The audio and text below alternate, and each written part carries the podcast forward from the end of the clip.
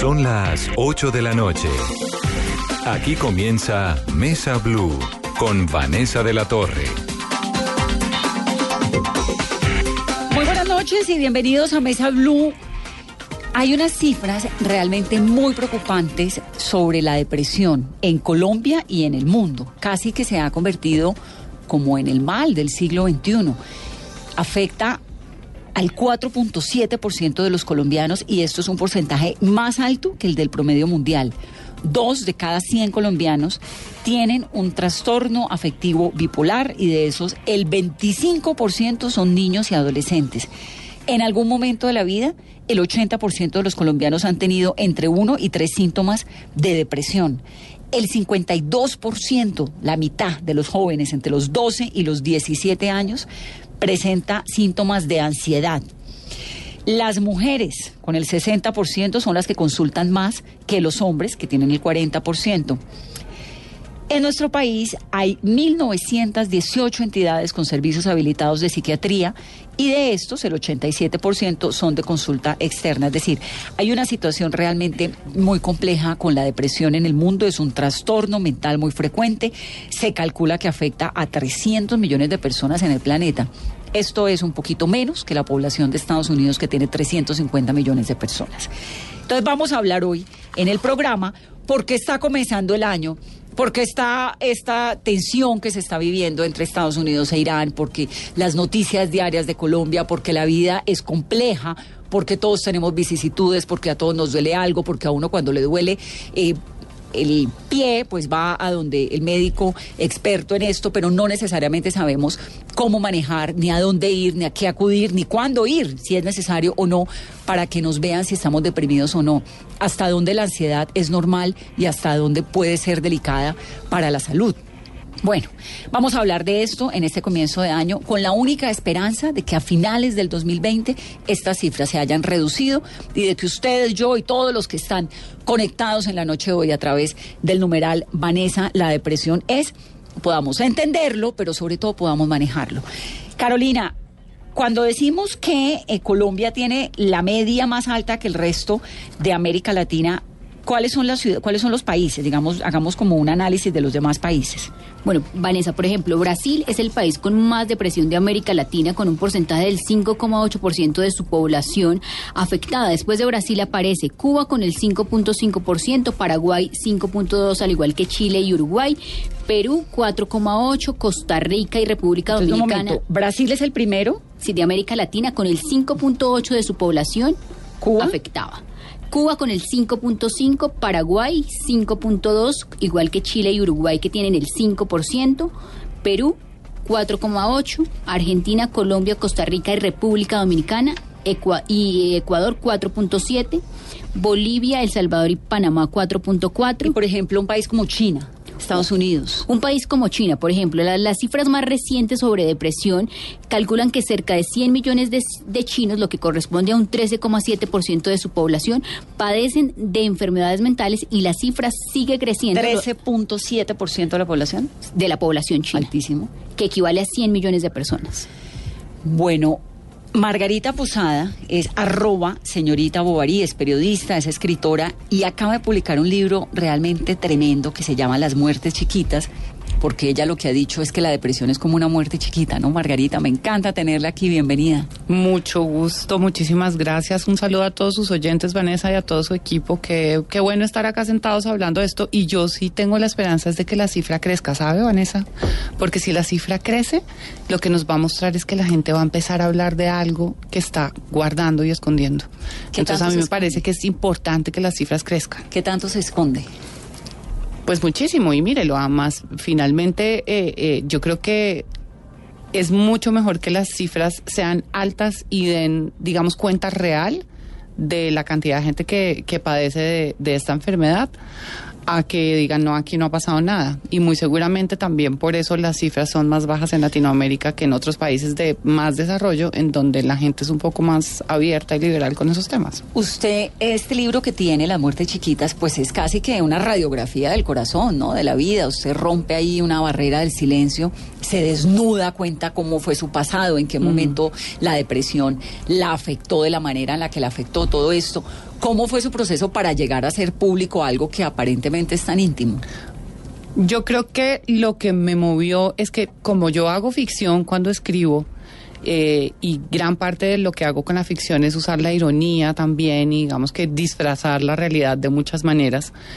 Eh, lo que yo creo que me sucedió con la depresión es que en ese momento yo no necesitaba, digamos, salvarme a mí, sino tratar de dejar esto para salvar a la Margarita en el futuro cuando esté deprimida.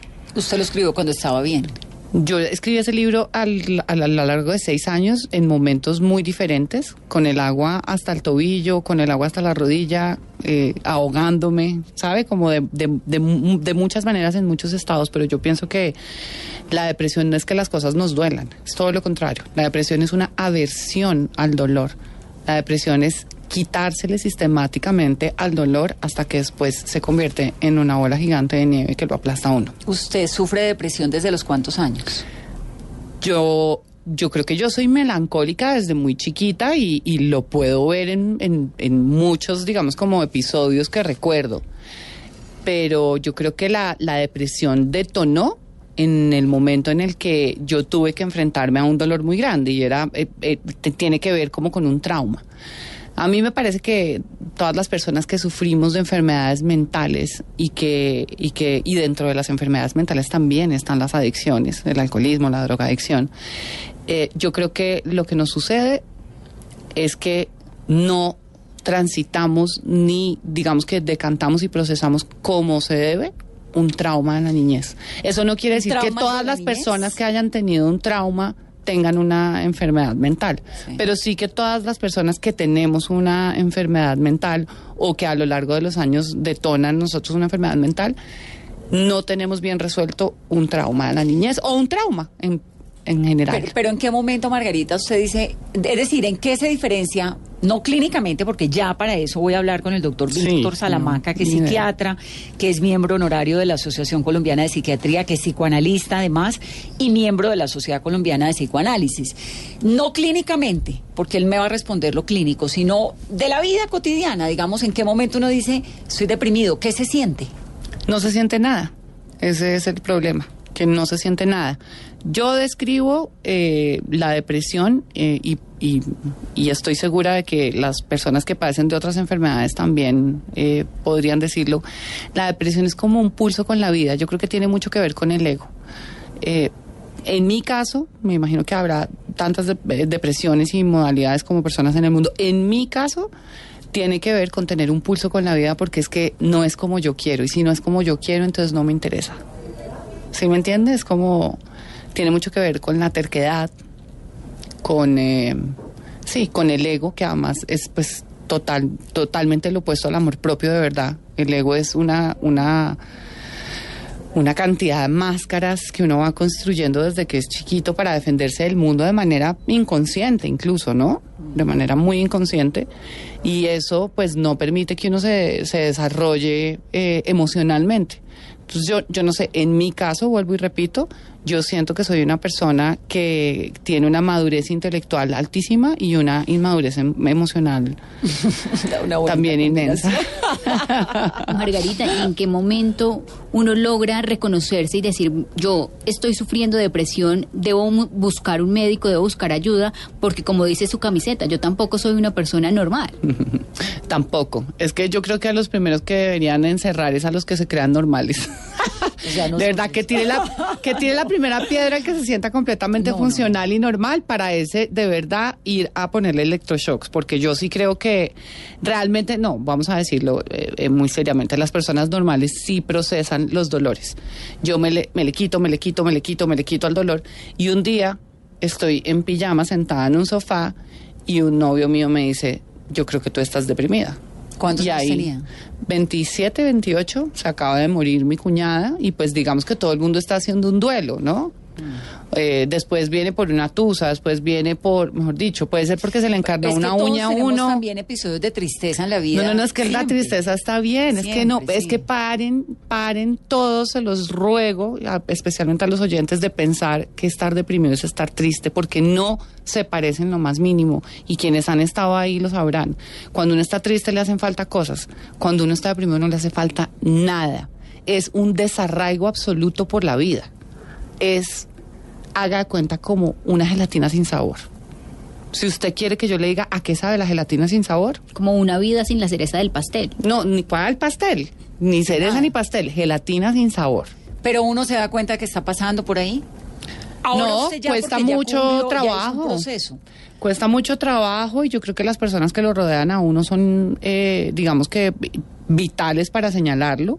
A lo mejor a mí me habría tomado mucho más tiempo si no lo hubiera señalado y pues cada uno tiene que recorrer un camino, pero lo que sí, digamos que ha cambiado es que las personas hoy en día, eh, diagnosticadas o no diagnosticadas, van a terapia. Es decir, usted ya cuando tiene una cita con su psicoanalista o lo que sea, no se lo tiene que esconder a todo el mundo.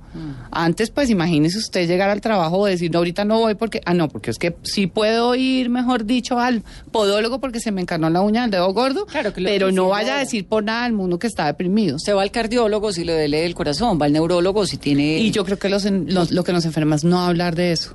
De verdad, como que yo hoy en día pienso, uy, no, entonces ahora que estoy buscando trabajo, por ejemplo, digo, no, entonces ahora los que le dan el libro, entonces va a decir, uy, es depresiva, no podemos contratarla. Pues es que igual eventualmente el que quiera que sea que me contratara sin que yo hubiera escrito el libro, en algún momento iba a tener que saber que yo padecía de esta cosa, ¿me entiende? O eh, no, se me va a acercar eh, un novio, por ejemplo.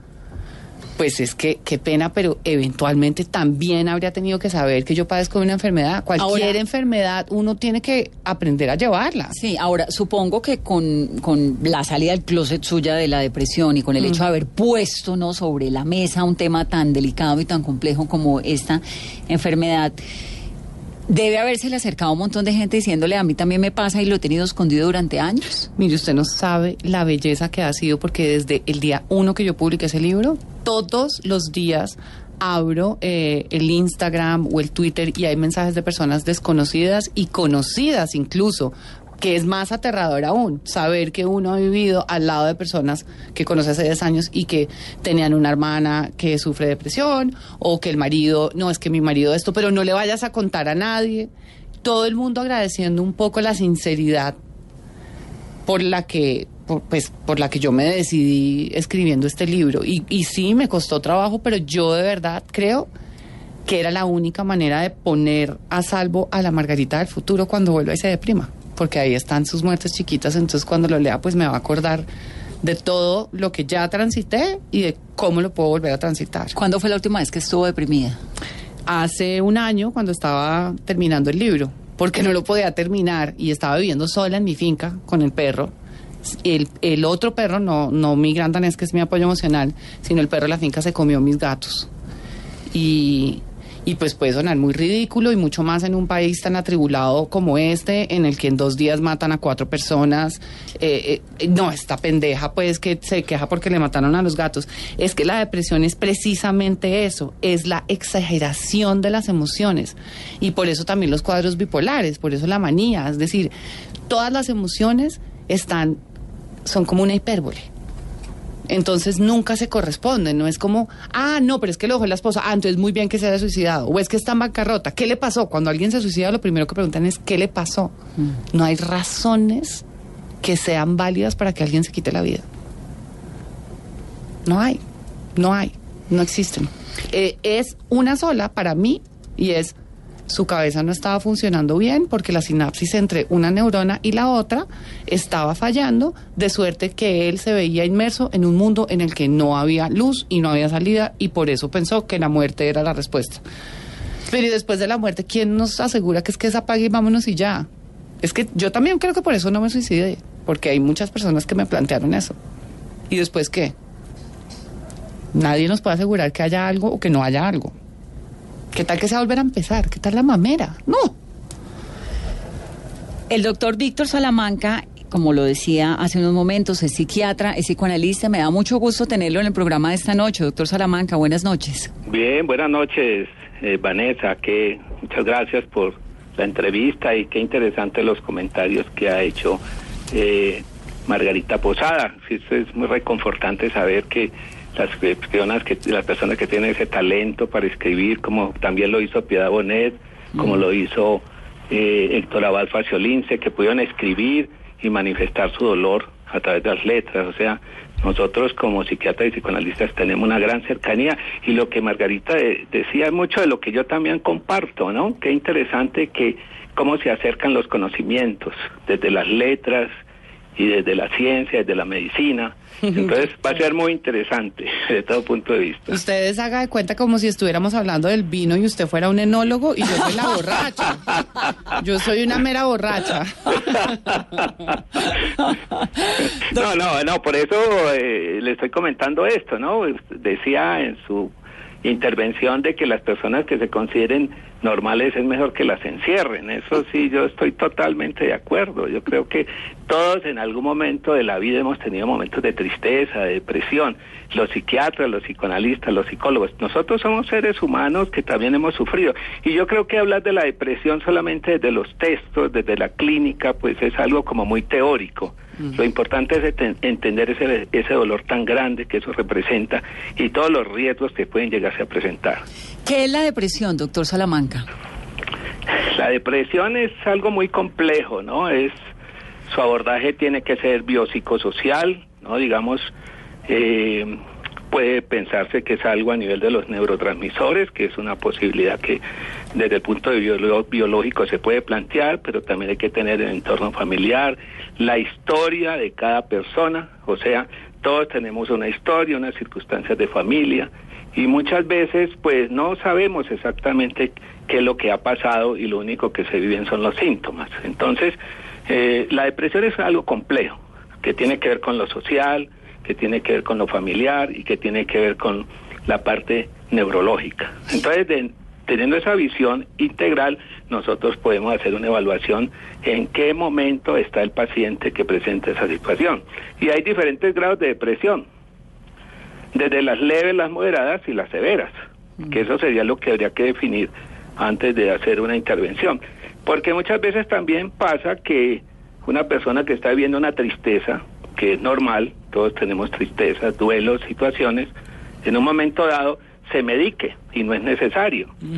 El hecho mismo de, de, de escuchar al paciente, de tratar de comprender lo que le está sucediendo, eso puede ser suficiente de un apoyo desde el punto de vista familiar. Eso también puede ser muy importante, los amigos, el entorno puede dar una, una gran eh, eh, apoyo para evitar que la situación siga progresando. Y había que definir en qué momento si se necesita una intervención especializada, ya sea psiquiátrica, psicoanalítica o psicológica. Doctor Salamanca, cuando usted dice que hay, que, que, que tiene algo que ver también eventualmente con, con el sistema neurológico, ¿Hay un componente químico? Digamos, ¿falta algún componente en el cerebro o la conexión de los transitores o transistores, ¿cómo se llaman? Los no, neurotransmisores. Neurotransmisores. O es que falta serotonina, digamos, ¿hay siempre necesariamente en una depresión un componente químico del cuerpo que falta?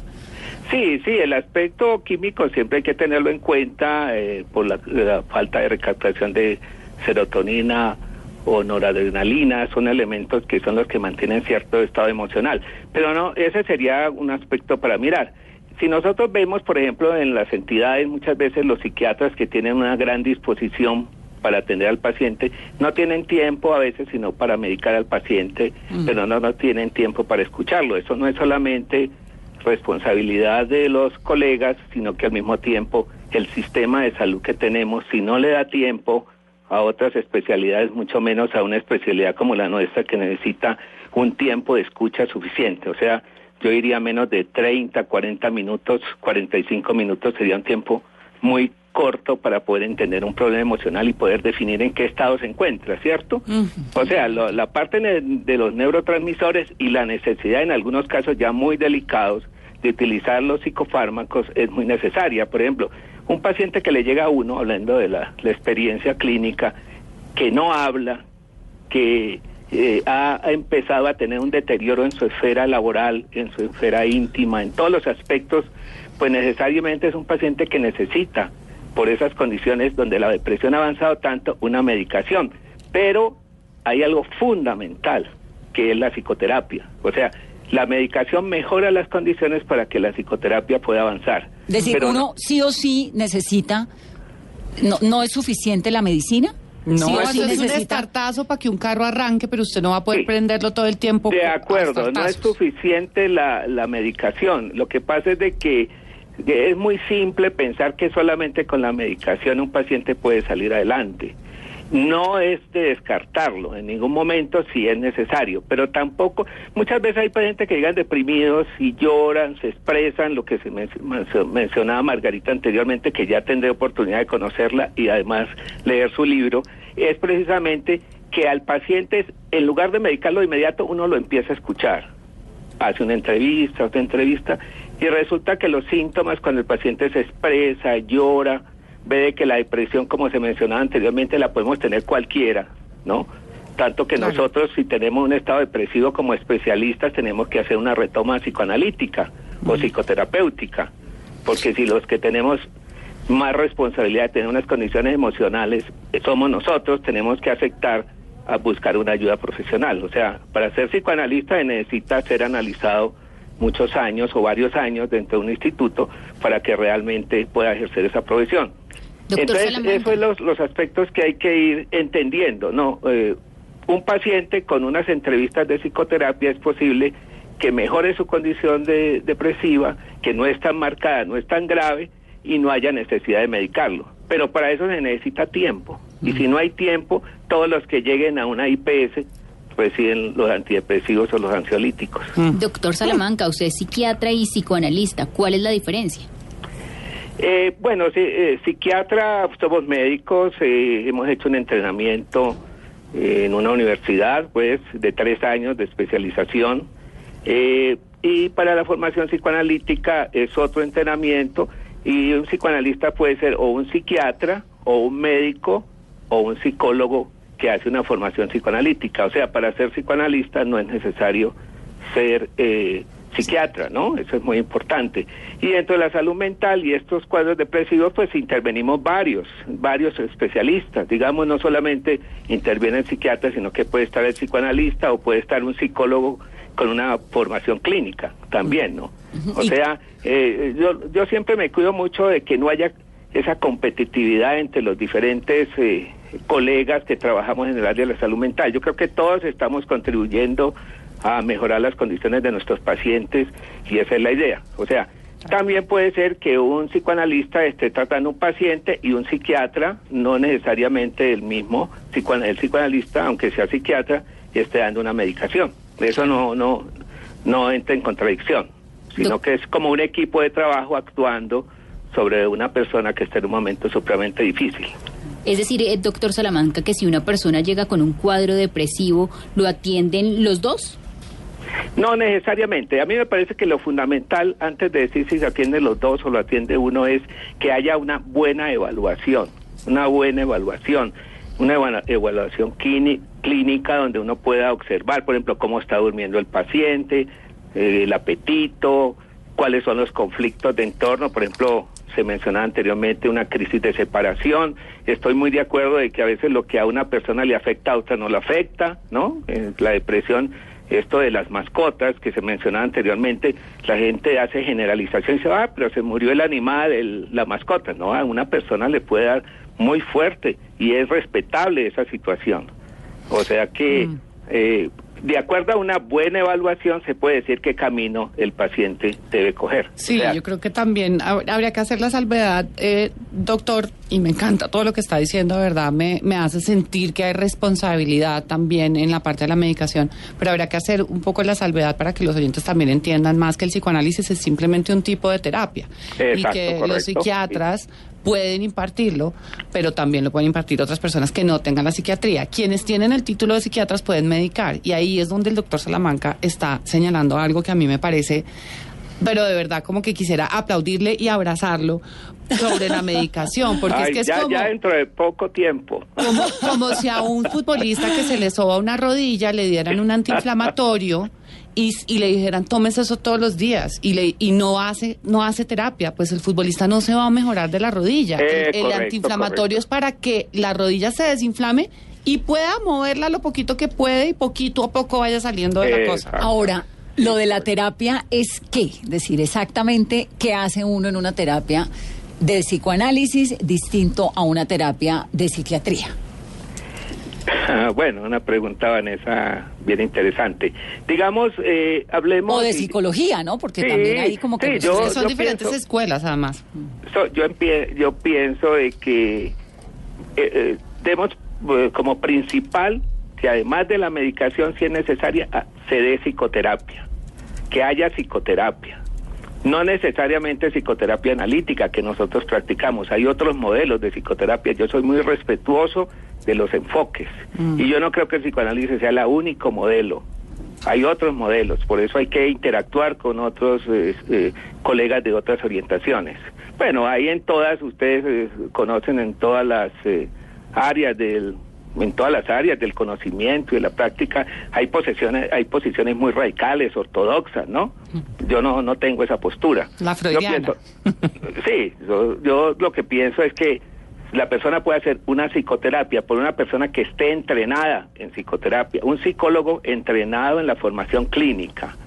Un médico formula, eh, psicoterapeuta o psicoanalista, un psicólogo también, está bien. El psicoanálisis es un proceso ya más allá, más profundo de investigación, que se puede en algunos casos realizar, en otros no, pero que de todas formas en, en todas esos esas tres eh, áreas que he mencionado, cuatro áreas que he mencionado, lo fundamental es que se establece una relación de apoyo y acompañamiento en el dolor que esa persona está pasando. A mí Y me que- parece, me, me- me sorprende un montón todo esto que tiene que ver con, con el cerebro, ¿no? Y con las terapias y esto, porque volviendo, digamos, a la, a la comparación que dice Lali sobre el, el- el futbolista, pues es que esa terapia es física. Pero esto de sentarse uno a hablar con una persona, porque además ningún psiquiatra ni psicoanalista le dice a uno, ay, quédate tranquila, ven, mira, tú. No, es, una, es unas cosas, es unas conversaciones sobre la vida cotidiana, sobre los sueños, sobre que realmente es es, es, di- es, es- y tal vez quisiera como entender qué es lo que qué es lo que encuentran no como en las conversaciones y como en la terapia porque como no es algo tan físico sino que tiene más que ver con lo que uno cuenta y con la conversación que tiene etcétera. Y con las respuestas que usted con misma se da, porque no son las respuestas que le da el terapeuta, Sí, sino las uno- que usted misma y no faltará el que crea que ir a una terapia de psicoanalista o de, o de psiquiatría es perder el tiempo porque es echar lora, ¿no? Ah, no, es que usted está ahí hablando y ya. ¿Qué es lo que ven los expertos en esas conversaciones? Sí, esas conversaciones eh, se van desarrollando temáticas, ¿no? A través del tiempo, donde hay muchas eh, situaciones que están afectando al paciente, pero el paciente no las ha conectado, no, no las ha relacionado. O sea, y siempre la interacción humana, no solamente en el campo eh, exclusivamente especializado, profesional, eh, es de gran ayuda. Yo creo que una persona, una mujer que llega a su hogar, digamos, y con un problema de su trabajo y su esposo no lo, es, no lo escucha o se está viendo televisión o está haciendo otras cosas, esa mujer su nivel de angustia puede ser mayor. Y unos amigos que no, no, no escuchan tampoco. O sea, yo creo que lo fundamental en la relación humana es la escucha y es algo que está desapareciendo en este momento, no solamente en nuestro medio, las estadísticas que, que se mencionaron inicialmente, pues hablan de que el problema no es solamente de nuestra sociedad tan violenta y tan en crisis y con que le da gran desesperanza a uno con el futuro de este país a veces, sino de sociedades que tienen gran desarrollo, por ejemplo, países del norte de Europa, que uno diría, pero bueno, ¿y por qué hay tanto suicidio en, en Noruega, en Suecia, cierto?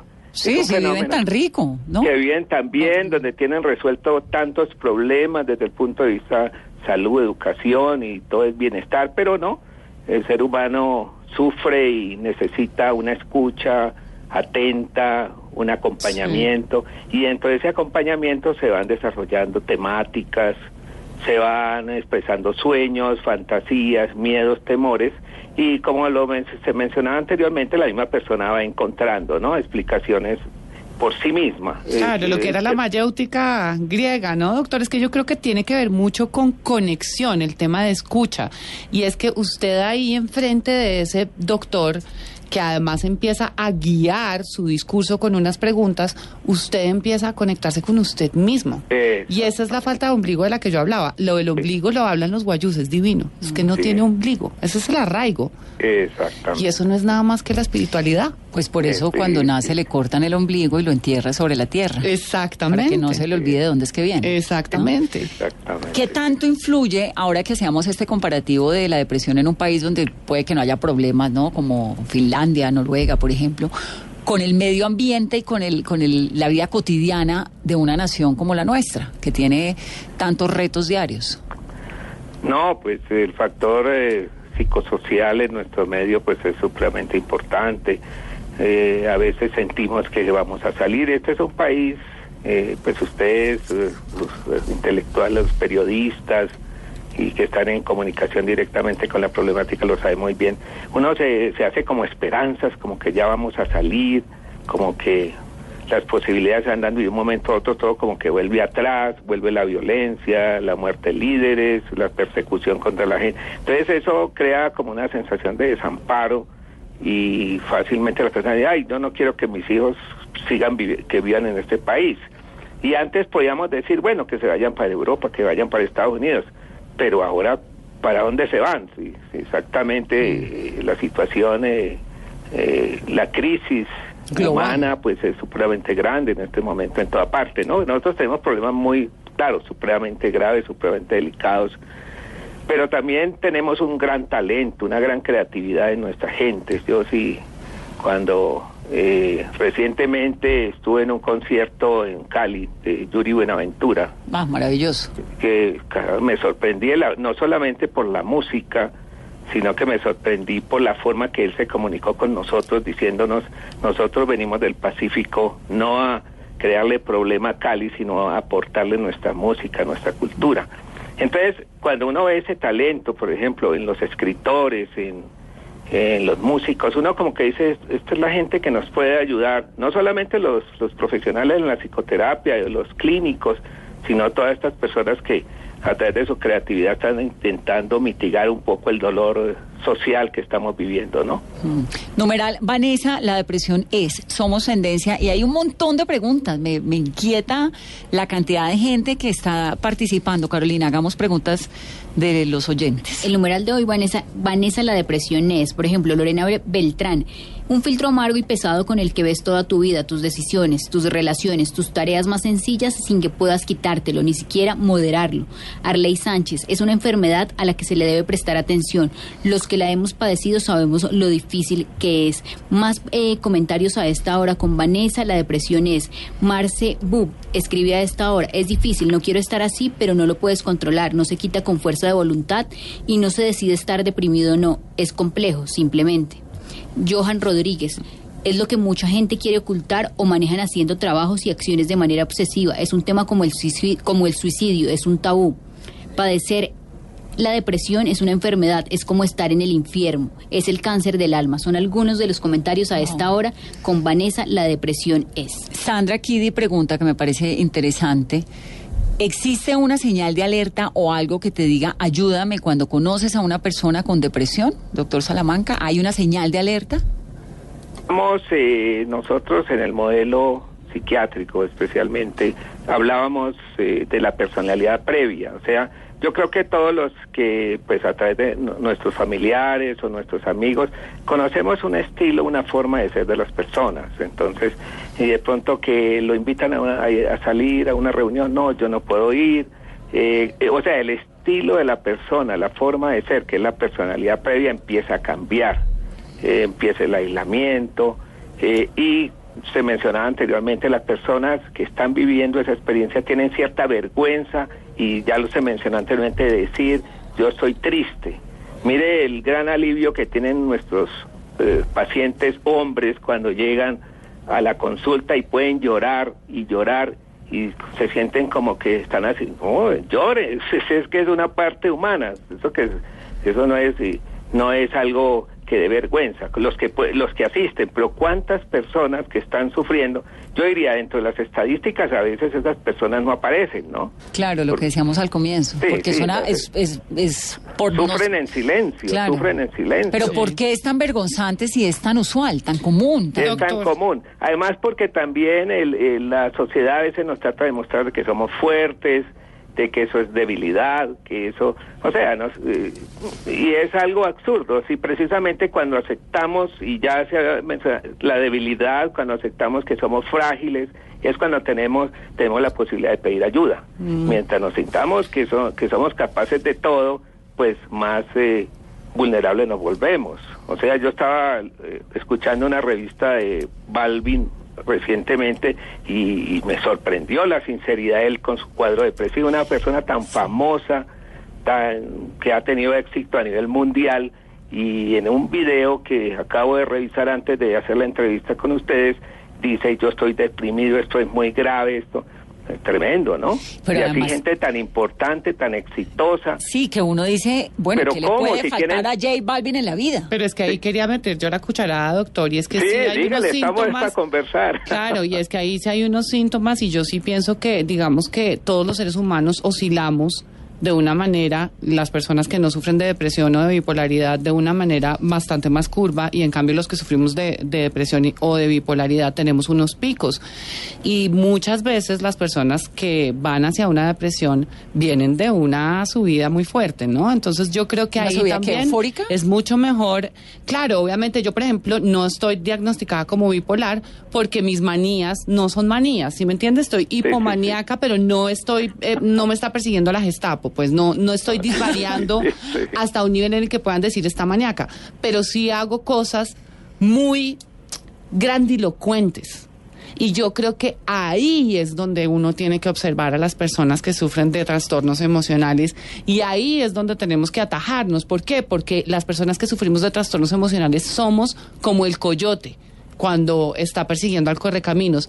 Sigue derecho por el abismo, no frena en donde se acaba el piso y se da cuenta ya. Entonces es cuando estamos cogiendo impulso que es donde la gente tiene que mirar. Ahora, ¿cuál es Ah. el momento, eh, de nuevo a la pregunta de lo que decía la oyente, que además hay un montón de preguntas similares? Aquí hay otro señor que nos escribe desde Barranquilla, dice, estoy oyendo el programa y me gustaría saber en qué momento puede uno darse cuenta de que alguien está deprimido. ¿Cuál es esa señal? Cuando comienza a verse, usted decía, doctor, que cuando comienza a tener unos comportamientos distintos a lo usual, ¿no? Duerme mal, come mal, o duerme Eh, mucho o duerme poco, come mucho o come poco, o sea, cosas demasiado elementales, ¿no?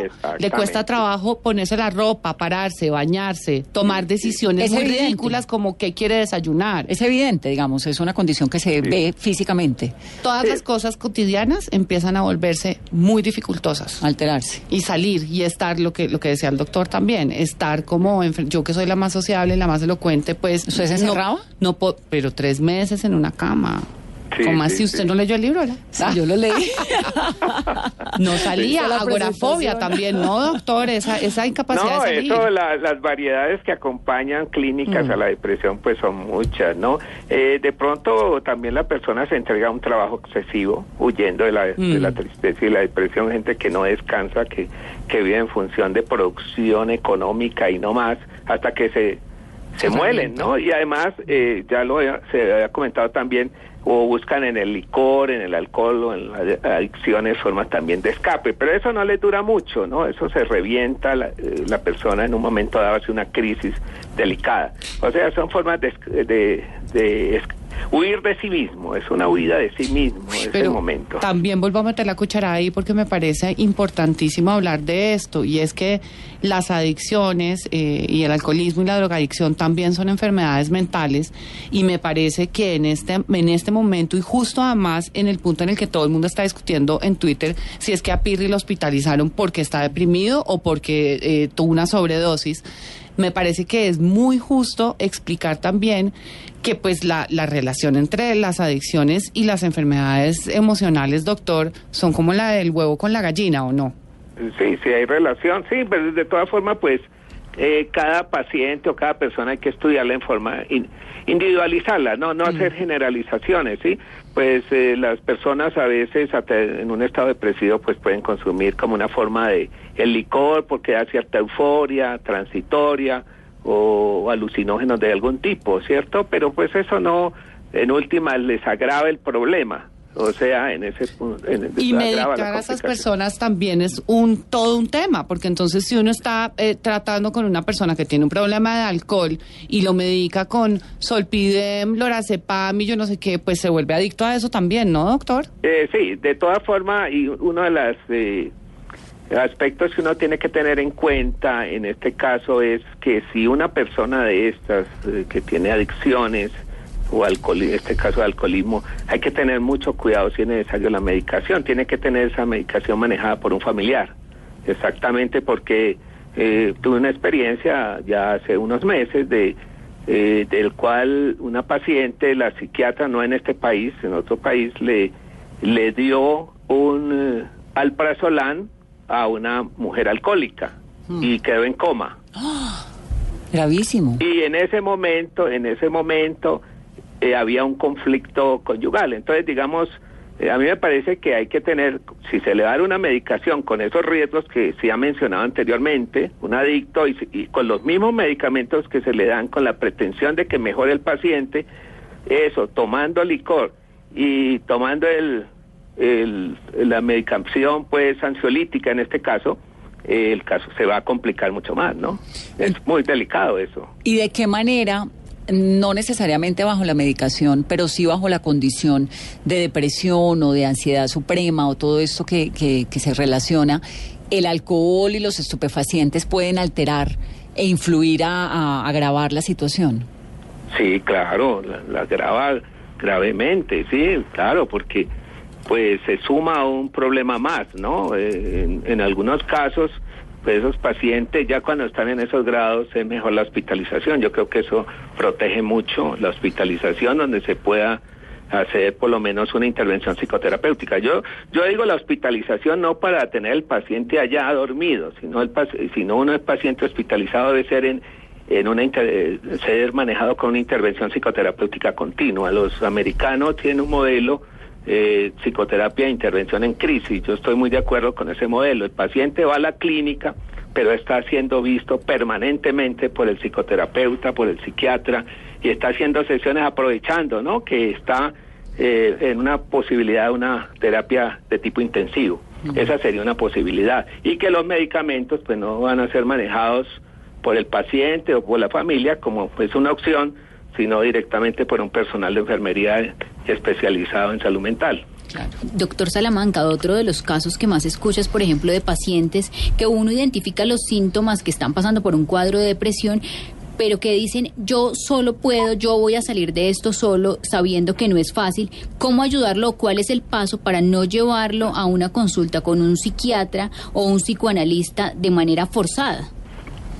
Sí, esa, esa es una pregunta bien complicada y, y muchas veces, bueno, yo he sí tenido algunas, algunas experiencias que de algunas opciones y a veces cuando el paciente no viene se puede hacer un trabajo con un familiar que tenga influencia sobre el paciente y pues es que a veces no hay otra opción. Eh, Cuando hay depresiones, pues depresiones que pasan muy silenciosas, que tienen un carácter melancólico especialmente, pues esos pacientes eh, nadie se dio cuenta de lo que le está pasando, por ejemplo en en esos suicidios que están muy planeados. Eh, el paciente se suicida y ¿y qué pasó? Nadie se dio cuenta de por qué. No, nadie se dio cuenta de por qué. O sea, es muy difícil llevar a la además que si el paciente está consciente, ¿cómo se le lleva la fuerza? Si está psicótico, pues es distinto. Claro. Cuando el paciente se psicotiza, eh, en algún momento, pues se puede llevar, se puede llevar a la, a la clínica, pero mientras el paciente no tenga, digamos, esté en contacto con realidad, pues no se puede hacer a la fuerza. Habría que buscar algunas estrategias terapéuticas. Por eso los casos son tan variados, ¿no? Sí, La- pero doctora, a mí sí me obligaron y yo estaba completamente consciente y creo que la manera de, de obligar a alguien es decirle, eh, es que uno solo no puede, punto final. A mí vino una amiga mía médica y me dijo simplemente, si sigues así de mal acá encerrada, tus papás no están entendiendo que tú de verdad te vas a suicidar, vamos a que te pongan electroshocks, me acuerdo que me dijo, pero me lo dijo un poco como también como eh, eh, eh, provocándome un poquito y dije, no puede ser que yo esté tan mal que esta persona esté pensando que yo necesito electroshocks. Pero, Pero- mire, pero- yo pero sí digo, cuenta. obliguen a todas las personas que ustedes crean que están mal. Engáñenlas, camine por un café y métanlas a donde un psiquiatra, llévenlas a donde un terapeuta, enséñenles que pedir ayuda es de valientes, que rendirse es de valientes. Hay un componente que me llama un montón la atención y, y es el de la ansiedad. Y con lo que ocurre hoy en día, la tecnología que hay, esta adicción a las pantallas, el celular, el no sé qué, todo esto, ¿de qué manera afecta ¿no? la salud mental? Eh, bueno, pero antes de, Vanessa, esto, La el comentario anterior eh, en cuanto a que alguien obligue, ¿cierto? Pero bueno, obligó y, y se aceptó, ¿no? Porque no, se, no hubo una, una resistencia activa, agresiva.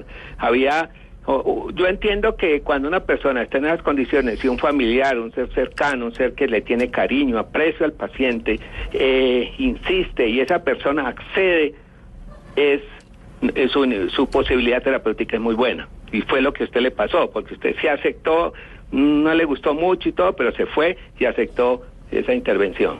Pero hay otros que no, se agitan y se tornan agresivos también y no, no van a aceptar ser llevados así. Claro.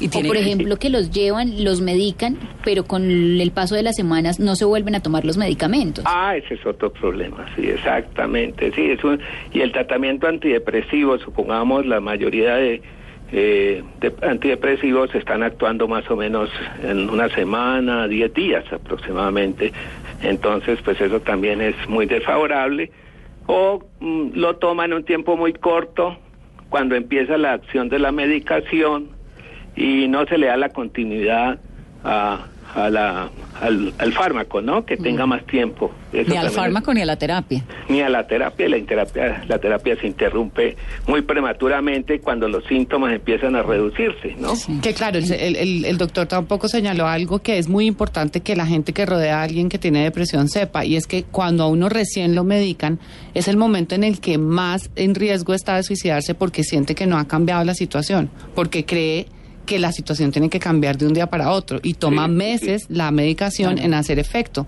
Sí, sí, hay que tener una medicación de nueve meses, un año, muchas veces más tiempo.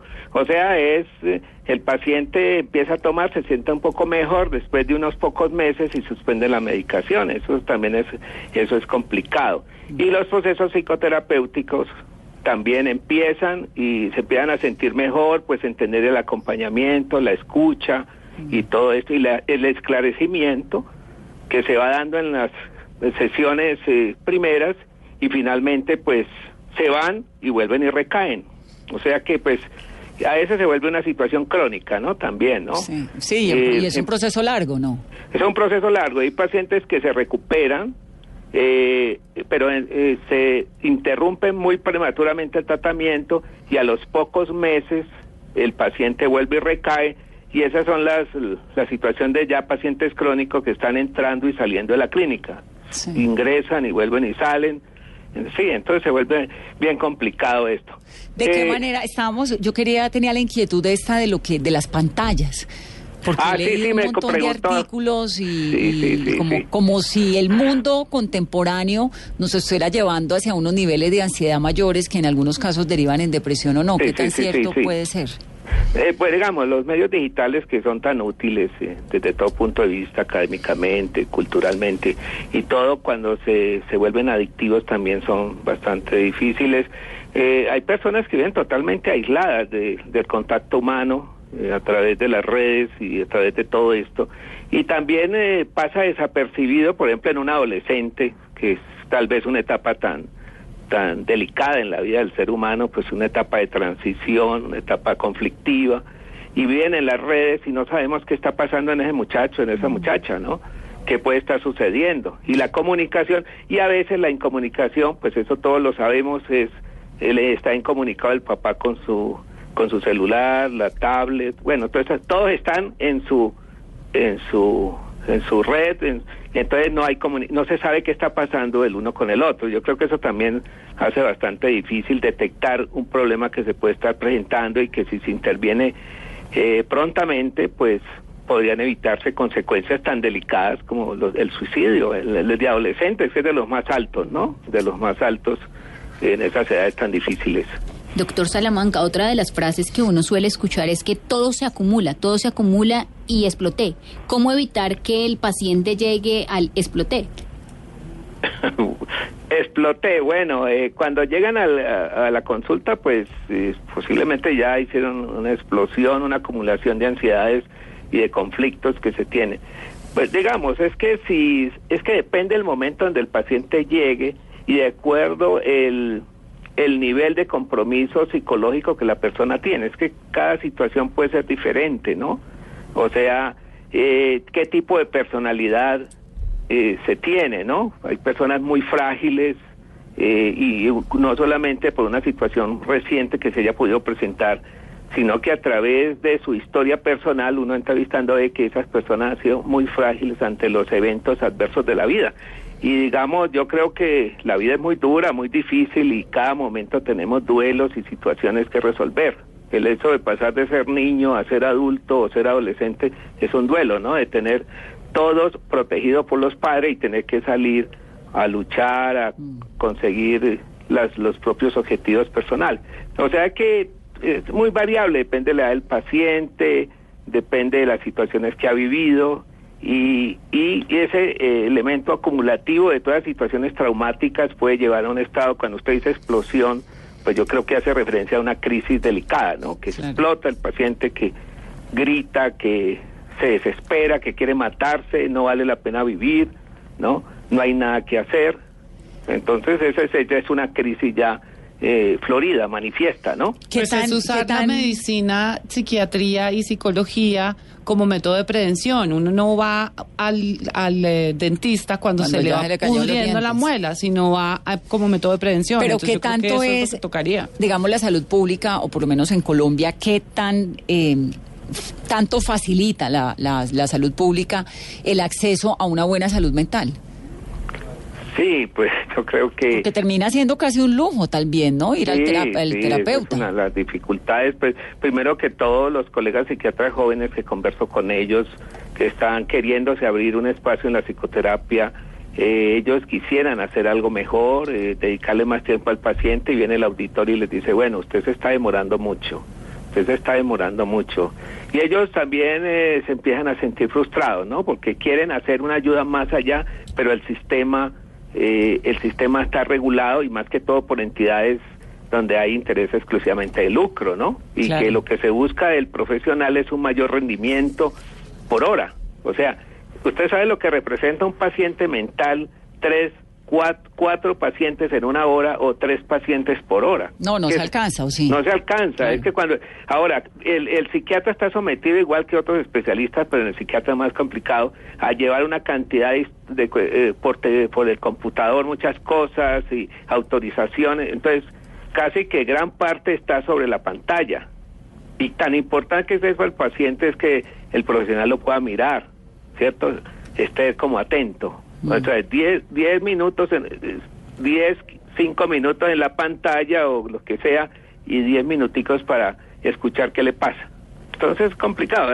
Me parece que el, eh, una de las perspectivas ya como, como posibilidad sería que la salud mental y la psiquiatría, la psicología en las IPS tuviera un tiempo mayor. No quiere decir, yo no estoy demeritando a mis colegas especialistas de otras áreas que también deben dársele un buen tiempo, ¿no? Pero es que en la salud mental sí es fundamental el tiempo. Claro. Sí. Ahora. ¿quién, ¿quién los trata a ustedes? ¿Usted va al psiquiatra, al, al psicoanalista? No, muchos años fui paciente. Yo he sido paciente como psicoanalista muchos años, exactamente. Y para ser psicoanalista es necesario un análisis de varios años. ¿Usted no se vio esa, esa serie que dirigía el hijo de García Márquez, Rodrigo García? La de Rodrigo, no. In Therapy se llama. No. Y, él- y cada día iba un paciente en tiempo real, media hora a la consulta con el psiquiatra. Y el viernes el psiquiatra iba a donde su terapeuta. No, ¿Y qué sí, tanto, claro. ¿Y qué tanto les afecta? Pues es que precisamente para poder ejercer la psicoterapia y psicoanálisis que nos afecta, porque si a uno no le afecta el paciente, pues entonces no tiene sensibilidad, se vuelve una máquina. Entonces, lo importante es el análisis personal que permita como diferenciar muy bien lo que está pasando, el paciente transmite el uno en uno transferencialmente y lo que uno siente, porque nosotros sentimos, eso obviamente. El psicoanálisis personal nos ha permitido establecer una, una cierta diferenciación y no confundirnos tanto. Eso es un poco de, años de, de años de experiencia como pacientes y como terapeutas para poder hacer este tipo de trabajo. Hmm. Ah, bueno, pero también tienen, sí, como uno cuando hace un cubrimiento que cree que no, que ahí no, dejó el corazón y mentira, ahí dejó no, todo. No, no, no, nosotros no tenemos que ser, tener trabajos psicoanalíticos o psicoterapéuticos de muchos años para poder hacer nuestro oficio, y si no, uy, nos va muy mal, nos derrumbamos. claro. Doctor, eh, doctor Salamanca, hablamos de prevención, pero muchas veces, y sigue ese tabú del, del miedo a pedir una cita con el psiquiatra. Sí, porque esa ya la connotación eh, social, lo que se denomina el estigma, ¿no? Mm. Hay una estigmatización de la salud mental, o sea, pero pienso que hemos ido avanzando. Yo, eh, digamos, eh, ¿qué es lo que hacemos nuestras sociedades psicoanalíticas, las psiquiátricas, y los Trencali lo estamos haciendo bastante? Hacer difusión, difusión, o sea, llegarle a la gente. O sea, nosotros no podemos estar encerrados en grupos, en psicoanalíticos o grupos psiquiátricos que no se comunican con la gente. Hay que hacer educación y difusión de lo que es la salud mental. Si no hay eso, el estigma y el miedo del paciente a ir que lo califiquen de loco, Exactamente, como lo dice Balvin, ¿no? Yo no estoy loco, yo estoy deprimido, decía en la entrevista que... Pues no, la locura también, que bajémosle el, tema, porque pues eh, realmente locura es hacer las mismas cosas esperando resultados diferentes. Sí, no, yo le hablo específicamente de Balvin que me llamó la atención que él decía pues que la gente no le temiera buscar ayuda, no temiera buscar ayuda porque eso es una ayuda como otra, una ayuda profesional como otra. Ya para terminar, porque se nos está acabando el tiempo, doctor Salamanca, ¿qué es lo que pasa con los sueños? ¿Por qué los sueños son tan importantes en las terapias? Eh, bueno, los sueños representan eh, una manifestación inconsciente de conflictos y, y, lo que realmente es importante allí es, la asociación que el paciente hace sobre esos sueños y la conexión de esos sueños que representan con la vida, la historia del paciente. O sea, el sueño no es no se puede ver aisladamente, sino coordinado o articulado eh, con lo que al paciente le está sucediendo. Es un elemento que permite la investigación, pero también a uno le da cierta tranquilidad y se lo, los comento cuando un paciente que viene en un estado de angustia, preocupación, empieza a recordar sus sueños y empieza a narrarlos exactamente. Y eso corresponde también como una forma de catarsis, como una forma de, de estar trabajando internamente una situación de conflicto. Y de dormir, finalmente, porque solamente se sueña en el cuarto ciclo, o sea que por lo menos ya está durmiendo bien, Vanessa.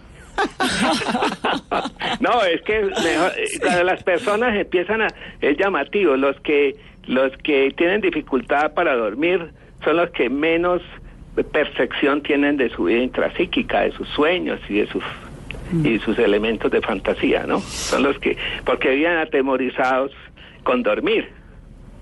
Claro. Entonces se están despertando a toda hora a ver si están vivos o no. Sí, que es nuestro caso. Doctor Salamanca, me encanta oírlo. Un abrazo muy especial y gracias por permitirnos hacerle todas estas preguntas. De verdad que me sorprende la cantidad de personas que están eh, comentándonos. En Twitter somos tendencia y bueno, hay, hay una chica que nos pregunta que si la medicina, no, lo voy a decir, pues que tiene que consultarle eso al experto, a, a su médico. Muchas gracias, doctor Salamanca. No, con mucho gusto a todos los de la mesa y bueno... Eh, esa es la idea, difundamos qué es la salud mental para que la gente acuda sin tanto temor y buscándolo como una ayuda que les es útil para sus vidas. Ay, sí, que los doctores como usted se pongan la mano en el corazón antes de medicar a todo el mundo a diestra y siniestra. bueno, correcto. La terapia, Lali, la terapia. Gracias, doctor Salamanca, un abrazo. Bueno, gracias a ustedes. 8.58, una maravilla, ¿no? Una maravilla. Es mi psicoanalista hace 25 años. Vea pues. Para que vea cómo me mantiene. O sea, usted nació y llévensela ya psicoanalista. Pero al otro día, grito, ya. a los 15 años, no, realmente sí, a los 14, 15 años, hice psicoanálisis durante un tiempo largo. Dejé de hacer, volví, pero siempre ha estado presente en mi vida porque me Claro, y las que eso terapias es- varían. A veces también uno ya, de- digamos que hay terapias que se agotan, como la del psicoanálisis, y después de un tiempo uno dice, bueno, ya no, entonces después se dedica a hacer yoga, después a meditar, después a Y la cada terapia quien encuentra finalmente cuál sea como su camino de... de- Y va cambiando, no es un Sí. solo camino, son pero sí- muchos pero caminos. sí es importante recalcar lo de la terapia, porque la medicación sola no es suficiente. Es que no hay nada no más es espiritual que el cuerpo. El, el cuento de yo puedo dormir y, y tranquila, desconéctese y duérmase, que es lo que le dice a uno la mamá, y no, pero duérmase y descanse. No, eso de es- Además, los psiquiatras tampoco es saben, otra qué cosa. pena que no lo, no lo pregunté ni metí la cucharada, pero los psiquiatras tampoco saben qué es primero, si la baja de los neurotransmisores o la, la, la cosa emocional la que genera la baja de los neurotransmisores. Ellos no saben si eso es un síntoma o es realmente la enfermedad. Y esto de los sueños es muy impresionante porque es que es el inconsciente, ¿no? Uno no se da cuenta, pero el ser humano tiene pues la conciencia y tiene el inconsciente, es algo que ocurre por allá en el fondo del cerebro que es tan complejo que se manifiesta a través de los sueños. Realmente es muy, muy interesante todo esto, Lali, gracias por venir, por contarnos su, su historia. Es un llamado a todos los que nos están escuchando, que nos están escribiendo, que busquen ayuda, que no lo no lo vean algo insignificante porque realmente la salud mental es muy serio, es un problema gravísimo, como lo vimos con las estadísticas iniciales, y hace parte de la vida cotidiana. Si usted tiene un problema del corazón, pues va al cardiólogo, si le duele la columna, va al neurólogo, si le duele el alma, pues va a un experto, un psicoanalista, un psiquiatra que le ayude a salir adelante. Claro, y que no que juzguen, no juzguen el dolor Y de otros juzgar. porque porque no tiene que ver con, con la dimensión del, del dolor de- o de la situación por la que está pasando. Es como, Ajá. ah, como no vive en una en una zona roja y se está muriendo de hambre, entonces no puede estar deprimido. La depresión no distingue en clase social, en género, en nada. Está ahí porque la voluntad se enferma, es como un cáncer de la voluntad. Nueve de la noche, ¿iba a decir algo, Carolina? ¿Que quiere una, una beca con el doctor Salamanca? No, que, que todos los oyentes que nos están escuchando, el llamado es a que no se sigan escondiendo en la depresión ni en, ni en la cama, que es el refugio de quienes están deprimidos. Sí, señora. Nueve en punto. Que tengan una muy feliz noche. La cuña, Lali, el libro se llama Las Muertes Chiquitas, es de Editorial Sí. Planeta. Y, y pues ya que vino aquí al programa, le hacemos la cuña al libro. que sí, léalo, porque yo tampoco hablé mucho precisamente porque estábamos con un experto. Pero si quieren claro. leer a la borracha, ya vieron al enólogo, entonces eh, lean a la borracha en, las, muertes, chiquitas. Nueve y un minuto. Que tengan una muy feliz noche de jueves.